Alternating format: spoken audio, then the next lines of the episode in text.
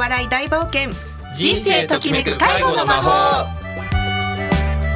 皆さんこんにちは。介護職員による介護職員のための人材紹介会社日本未来ケアがお送りします。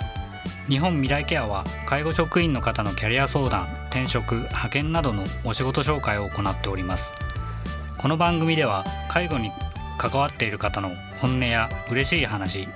苦労やご相談などをお伝えしていきます。お相手は日本未来ケアの鈴木明義とアシスタントの小山千春です。鈴木さんよろしくお願いします。よろしくお願いします。はい。さあ実は鈴木さんがこの私の前の席なんですがメインの MC 席に座っていただくのは初めてということになりますが、はい、改めてお気持ちいかがですか？いや緊張しますねこの席かちょっと不思議な感じもね、ねね、はい、はい、しますけれども、えー、さあ今日はメインの進行役は鈴木さんということでよろしくお願いいたします、はい、よろしくお願いします。さて鈴木さん 11月に入りましてはい、はい、秋も深まっても寒さもちょっと感じるようになってはきましたが、はい。ちょっとこの秋ということで秋らしいこと何かされましたか？というのをちょっと伺いたいなと思うんですがそうですね。まあ最近もちょっと忙しくてですね秋らしいことは全く なんかできてない状態ですね。まああのそうですね。あのまあ実家がちょっと東北の方のもんですからあのまあこの時期になるとこう近所の仲いいこう家族ぐるみの付き合いの中でこう芋煮会ですかね。ちょっとそういうのをあのまあちょっと思い出したりもして。ちょっとそういうのもあの今後やりたいなと思いながらもなかなかねあのそんな暇もなく でも芋煮会って確かにこう東北のなんていうか冬秋の名物という感じなんでしょうかね。そうですね。まああの私え宮城県なんですけど、まあ宮城県とか山形県とかその辺ですかね。あの東京の方ではあんまり馴染みのないまあ行事ですよね。はい。私もちょっと参加したことはないんですけれどもこう今結構いろんな物産展とかもね地域ありますから東北物産展やこの山形宮城の時に芋煮会のね商品とかあったらちょっとこの時期いろいろ見てみたいななんて思いました。はいさあそして私はそんな食もいろいろ楽しんでいるわけなんですが今回のテーマちょっと今の時期気をつけていただきたい教えて介護施設の感染症対策ということで今日はこちらをテーマにお送りしていきたいと思います。それでは介護とお笑い大冒険人生ときめく介護の魔法スタートです。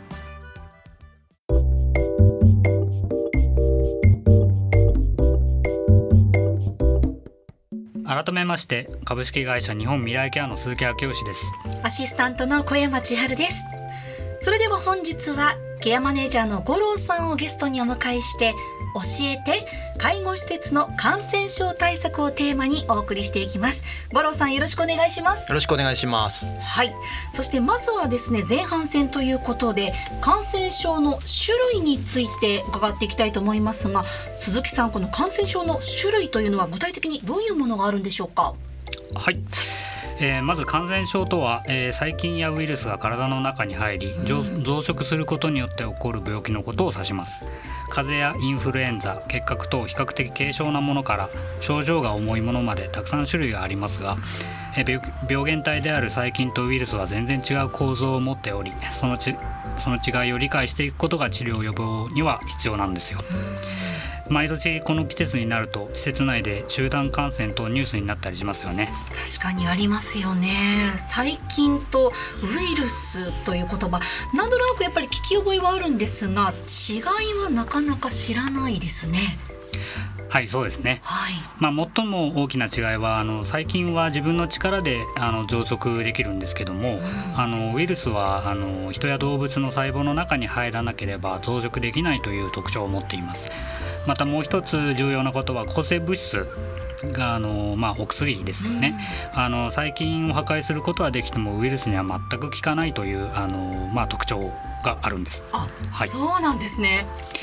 はい、えー、細菌性の感染症としまして代表的なものなんですが、まあ、結核やコレラ膀胱炎マイコプラズマ肺炎あとは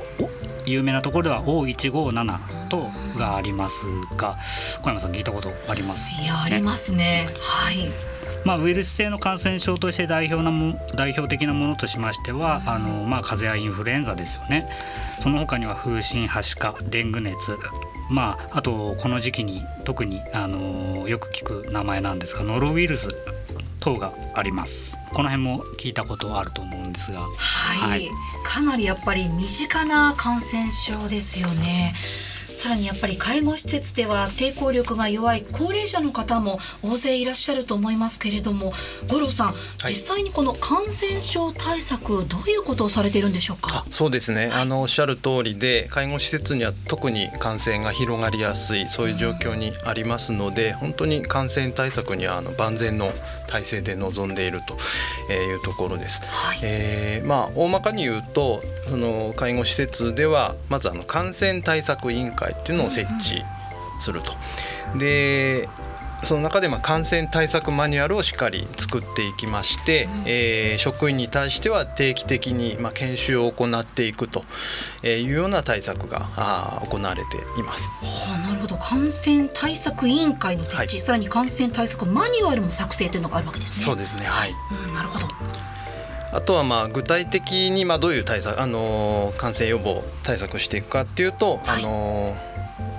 まあ、一般的にやられてるのはその感染経路を遮断するっていう意味で標準予防策っていうものを行ってます。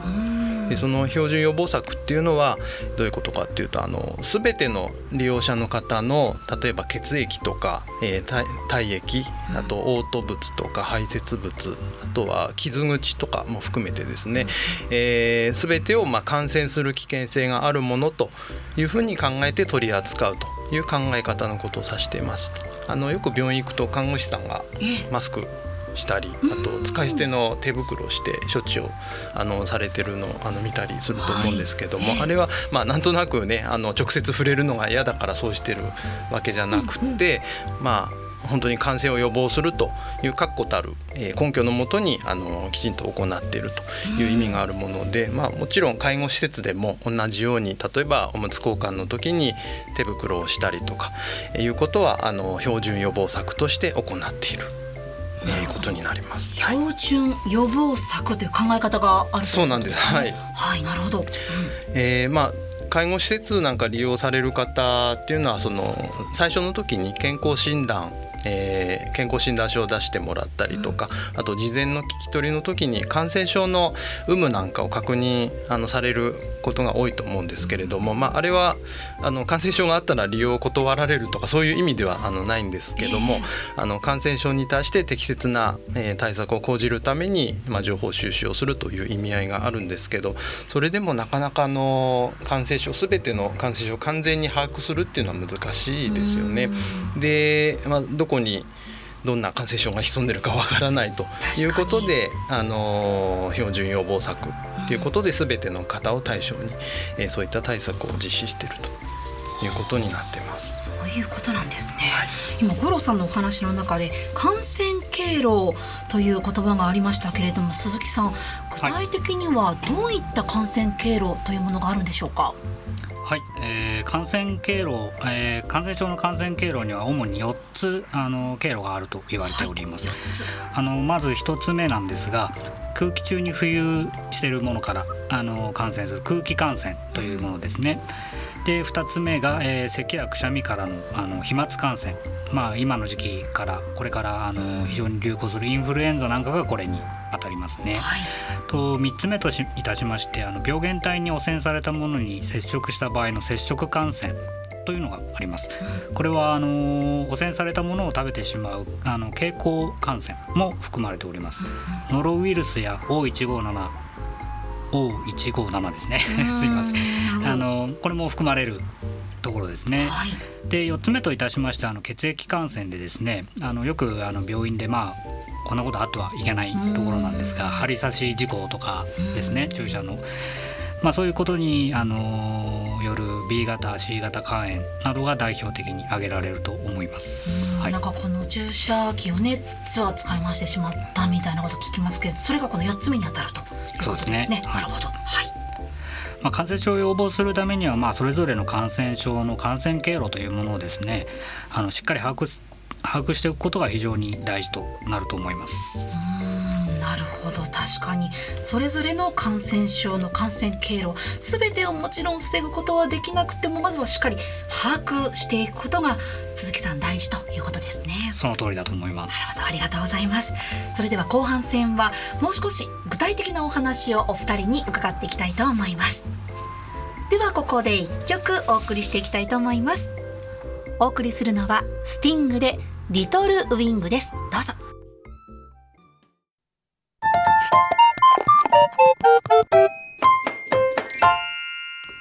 介護とお笑い大冒険。人生ときめく介護の魔法。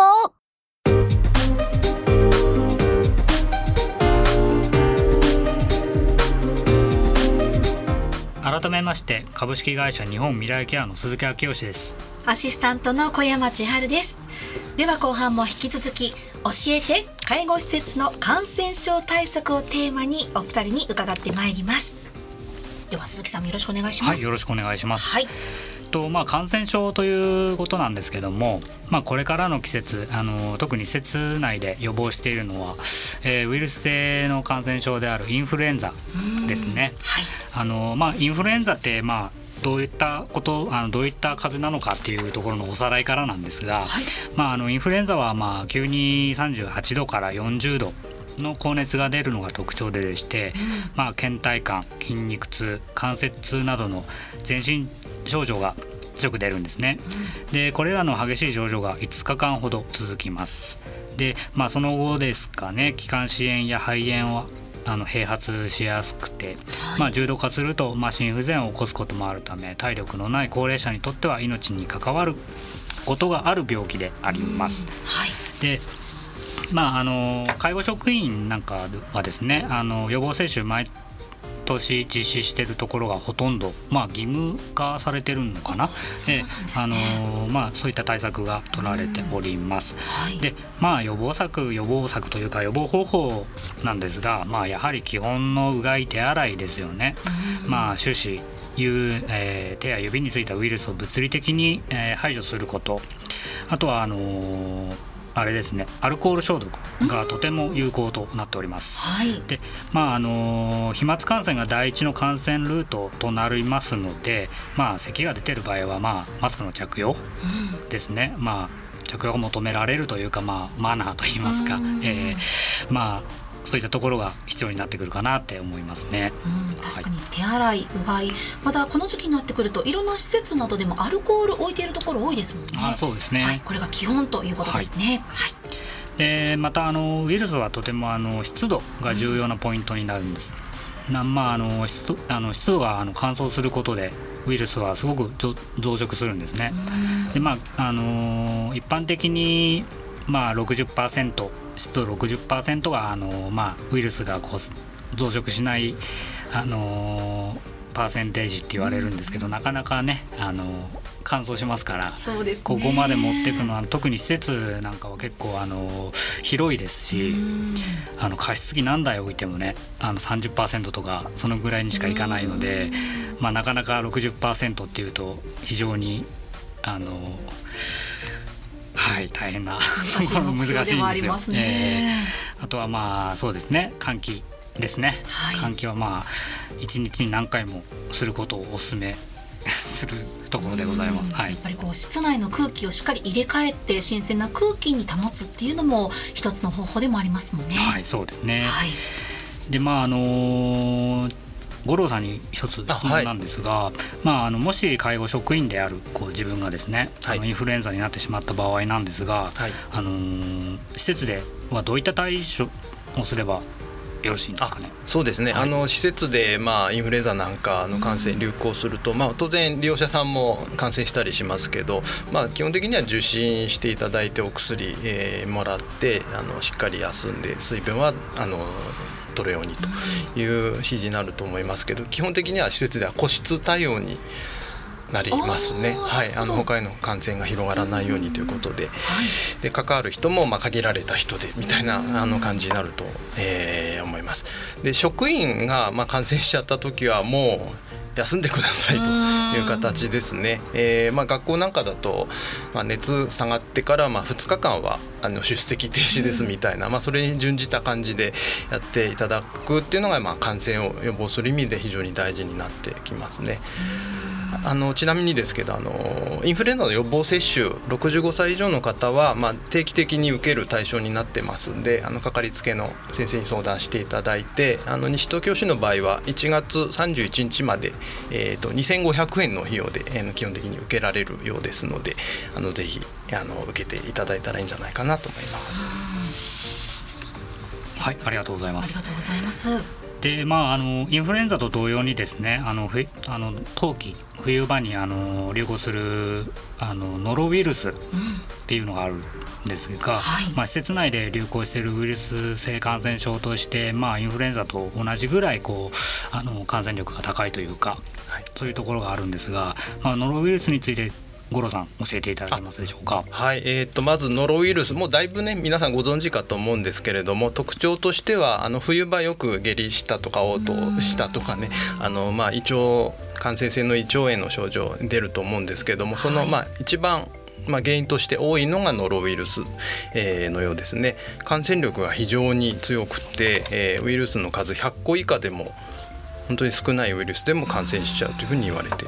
ます。はい、でまあもともとはそのウイルスに汚染された牡蠣とか、うん、えー、二枚貝を生で食べちゃったり十分加熱しなかったりすると、えー、感染するっていうとこから始まってで感染した人はまあ下痢したり嘔吐したりということでその排泄物や嘔吐物に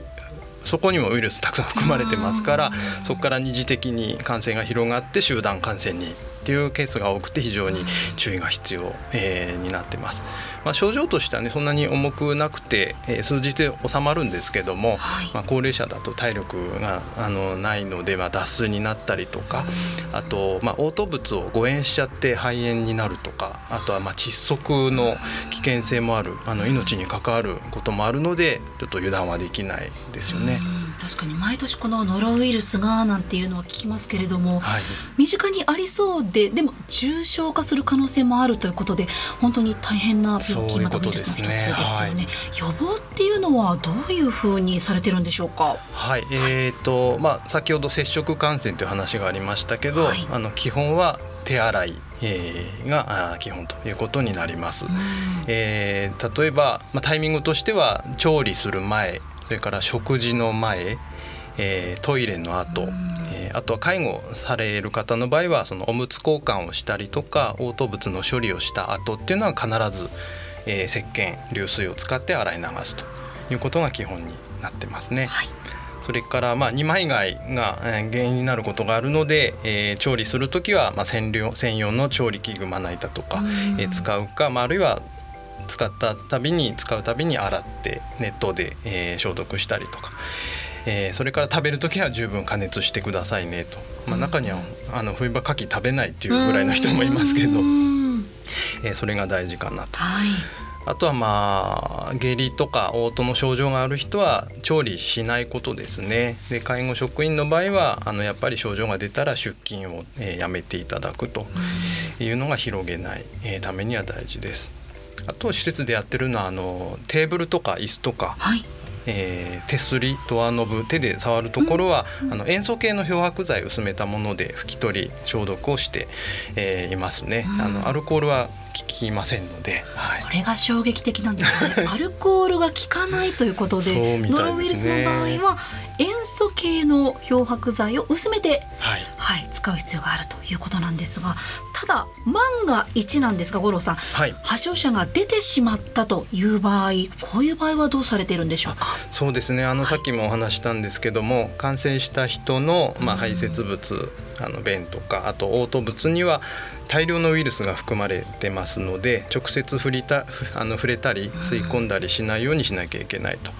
なのであの処理する時にはあの施設ではやっぱり手袋をしてマスクをしてあのガウンをつけてあの使い捨てのものですね、はい、で周りに飛び散らないように本当に気をつけてあの拭き取ってもう使ったものは全部もうビニール袋に密閉して、えー、廃棄するというような手順でやってますね。でもちろん塩素系の漂白剤使ったりあとはまあものによっては熱湯で消毒したりという作業も必要になってきます。でウイルスっていうのはあのどうも乾燥すると空気中を漂って感染するっていう事例もあったようなので、まあ、換気をするっていうのも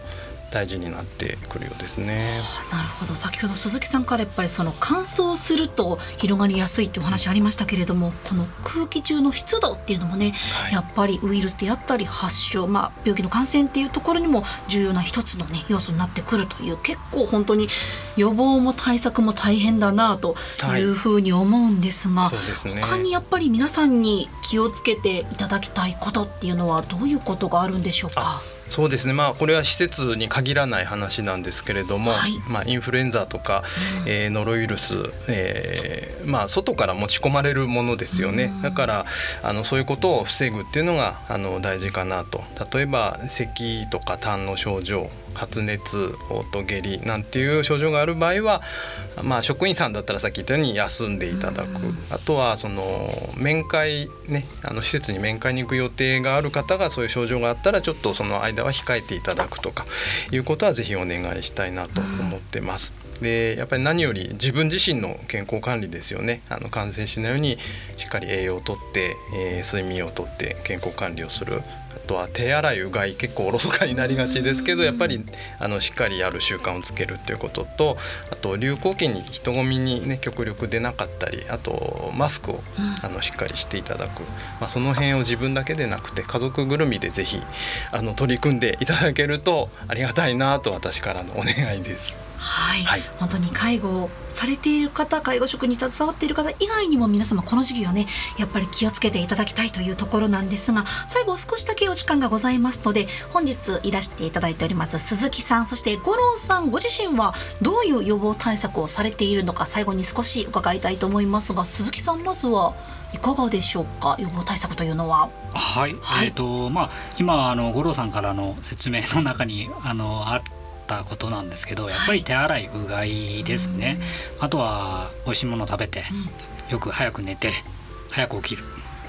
規則正しい。規則正しい生活をするっていうのがまあ一番ねあのそういう免疫力自分の免疫力を高めるっていうところに関して言えば、やっぱり規則正しい生活っていうところが一番重要になってくるのかなと思いますね。はい、五郎さんはいかがでしょうか、はい、えっ、ー、とね前にちょっと関わってたお医者さんのお話なんですけど、はい、えっ、ー、とみかんとネギって言われました。ネギは聞きますがみかん、はい、なんかねみかんもビタミンとあと食物繊維、えー、がえーまあ、抵抗力をつけるのにいいみたいなことはあの教えてもらったことありますんでこの時期はよく食べるようにしてます両方とも。こう冬になってくるとこたつでみかんとかいろいろありますけど、ね、旬なものをやっぱり取り入れるっていうのは、いいのかもしれないですね。はいぜひ皆様も今日鈴木さんとポーロさんの予防方法いろいろと参考にしていただければと思います。本日は教えて介護施設の感染症対策こちらをテーマにお二人にお話を伺いました。ありがとうございました。ありがとうございました。さて今回もそろそろお時間が近づいてまいりました。五郎さん本日もありがとうございました。こちらこそありがとうございましたこの番組はインターネットのポッドキャストからも配信しております。FM 西東京で検索してみてください。それでは来月の第1金曜日のこの時間もお楽しみに。本日のお相手は日本未来ケアの鈴木昭義とケアマネージャーの五郎とアシスタントの小山千春でした。それでは次回もお楽しみに。では最後に一曲お送りします。ジノバネリで I just wanna stop